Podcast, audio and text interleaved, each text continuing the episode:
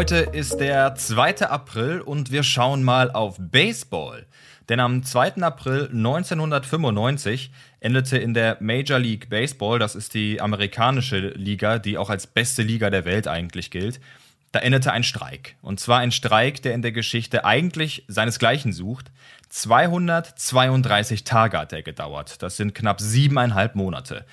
Begonnen hat der Streik am 12. August 1994 und saisonübergreifend sind 948 Spiele ausgefallen. Das äh, ist eine echte Hausnummer. Jetzt fragt ihr euch zu Recht, warum? Und äh, der Grund liegt eigentlich auf der Hand, das liebe Geld. Die Spielergewerkschaft und die Teambesitzer verhandelten, aber kamen nicht so wirklich auf einen Nenner, denn die Clubeigner wollten das Gehalt pro Jahr der Spieler auf im Schnitt 1,2 Millionen Dollar festlegen. Und man kann sich ja ausmalen, dass es bei solchen Summen immer zu Streitereien kommt.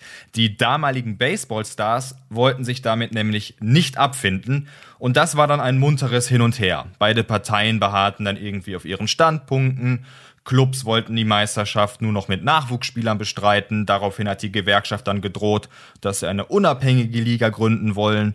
Und letztlich hat die Justiz das Ganze beendet. Das Berufungsgericht in New York zwang die Teambesitzer dazu, dass wieder die schon zuvor geltenden Lohnbedingungen in den Verträgen verankert werden. Wenn wir schon bei so viel Zahlenirrsinn sind, hier noch ein paar weitere. Nur der Ausfall vom Saisonende 1994 führte zu Einnahmeverlusten von 280 Millionen Dollar auf Seiten der Vereine.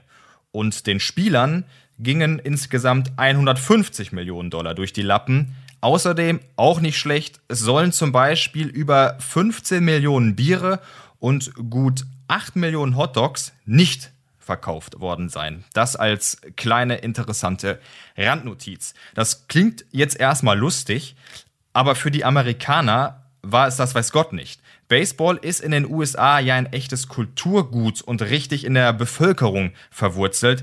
Das können wir hierzulande, glaube ich, einfach nicht nachvollziehen. Dafür ist der Baseballsport in Deutschland einfach zu klein.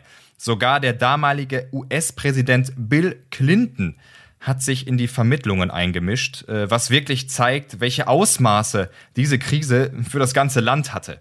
Bis am 2. April 1995 dann wieder Normalität einkehrte.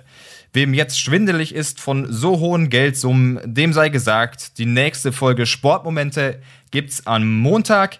Entspannt euch also und dann hören wir uns auch hoffentlich wieder.